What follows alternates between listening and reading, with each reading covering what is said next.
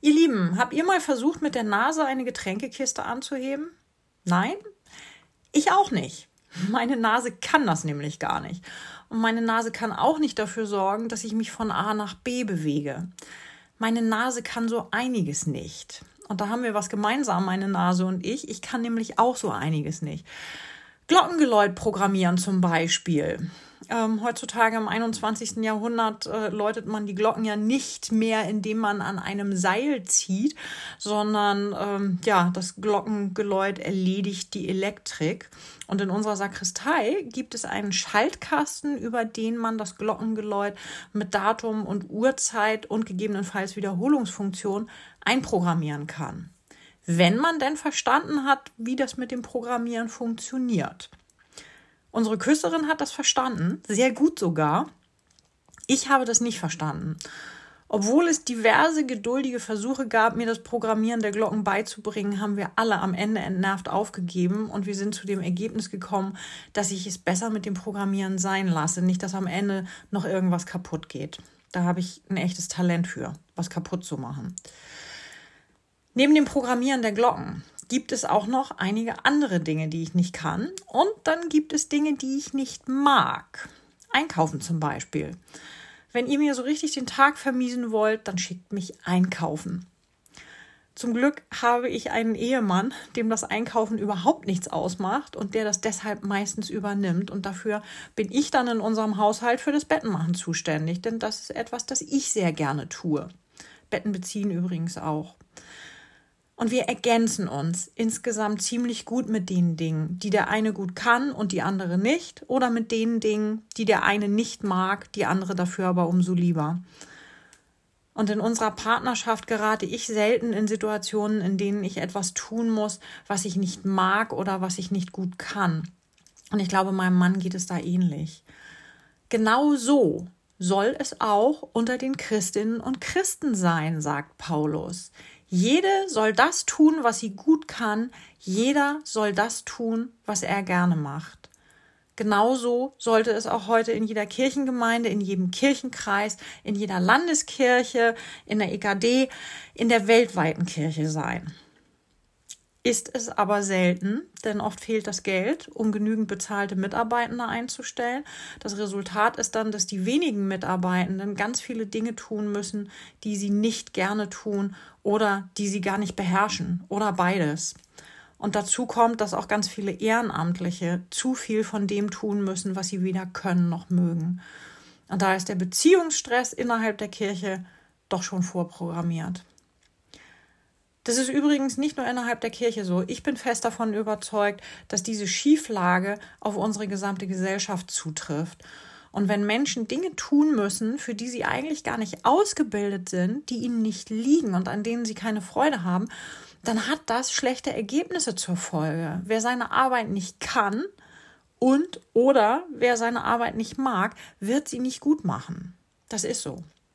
Und mich frustriert es unglaublich, dass wir uns so viel sinnloses Zeugs leisten, aber Freude an den Aufgaben und an der Arbeit leisten wir uns als Gesellschaft nicht.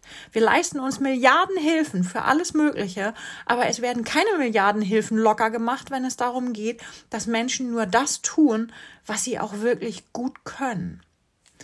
Und deshalb finde ich es so schön, dass wir durch die Zeilen von Paulus mal wieder daran erinnert werden, Tu das, was du gut kannst und woran du Freude hast. Nicht mehr, aber auch nicht weniger. Und akzeptiere, dass auch andere nur das tun, was sie gut können und was ihnen Freude macht. Das liefert dann jedenfalls gute Resultate. Ich liebe diesen Text aus dem Römerbrief denn der schützt vor Überforderung und er motiviert zur Akzeptanz. Im Grunde sagen uns diese Zeilen, dass nicht alle alles können oder tun müssen und sie sagen uns, dass das, was jemand kann, wertvoll ist. Egal was es ist. Und da finde ich das Beispiel mit den Gliedmaßen eines Körpers unglaublich passend, denn alle Teile unseres Körpers sind wichtig und werden gebraucht. Und genauso wird jeder einzelne Mensch in Gottes Reich gebraucht, mit der jeweils eigenen Fähigkeit. Und genauso wird auch jeder einzelne Mensch in unserer Gesellschaft gebraucht. Und das muss endlich wertgeschätzt werden. Mit uns ist das ja nicht anders als mit den Körperteilen. Für gewisse Dinge sind wir einfach nicht gemacht. Ich bin nicht zum Programmieren von Glockengeläut gemacht. Das kann jemand anders viel besser und macht es auch. Dafür kann ich aber ganz gut erzählen, ich kann schreiben, ich kann gut zuhören, ich kann gut annehmen, ich kann gut mitfühlen, ich kann gut offen sein, ich bin gerne mit Menschen zusammen, ich gebe gerne weiter, was mir an meinem Glauben so wichtig ist. Ich bete gerne, ich feiere unglaublich gerne Gottesdienst. Ich glaube, ihr wisst, worauf ich hinaus will. Ich gerate natürlich auch immer wieder in Situationen, in denen ich Dinge tun muss, die ich gar nicht gut kann und die ich äußerst ungern tue. Manchmal muss ich dann da auch durch. Wenn mein Mann zum Beispiel auf dem Festland unterwegs ist, dann muss ich selber einkaufen gehen. Das hilft gar nichts. Es sei denn, ich will riskieren, dass ich verhungere. Das will ich natürlich nicht. Aber oft genug gibt es auch jemanden, der oder die viel besser geeignet ist, eine bestimmte Aufgabe zu erledigen und sogar auch noch Lust dazu hat. Und ich muss dann nur den Mut aufbringen zu sagen, tut mir leid, aber ich bin hier die Falsche für den Job. Ich schreibe gerne die Predigt für den nächsten Sonntagsgottesdienst, aber das Glockengeläut programmiere ich nicht, denn das wäre genauso erfolglos, als wenn meine Nase versuchen würde, eine Getränkekiste anzuheben. Also Freut euch über die Dinge, die ihr gut könnt und die ihr gerne tut. Ihr müsst nicht mehr sein oder besser sein, um wertvoll zu sein. Gott will euch genau so, wie ihr seid. Die Gesellschaft muss das natürlich noch lernen, euch genauso zu wollen, wie ihr seid. Da arbeiten wir noch dran.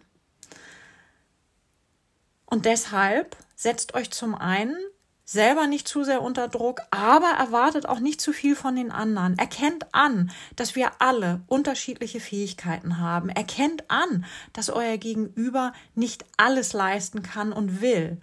Und bringt allen die gleiche Wertschätzung entgegen, egal was sie können und mögen. Bringt allen die gleiche Wertschätzung entgegen, die ihr selber auch gerne hättet. Amen.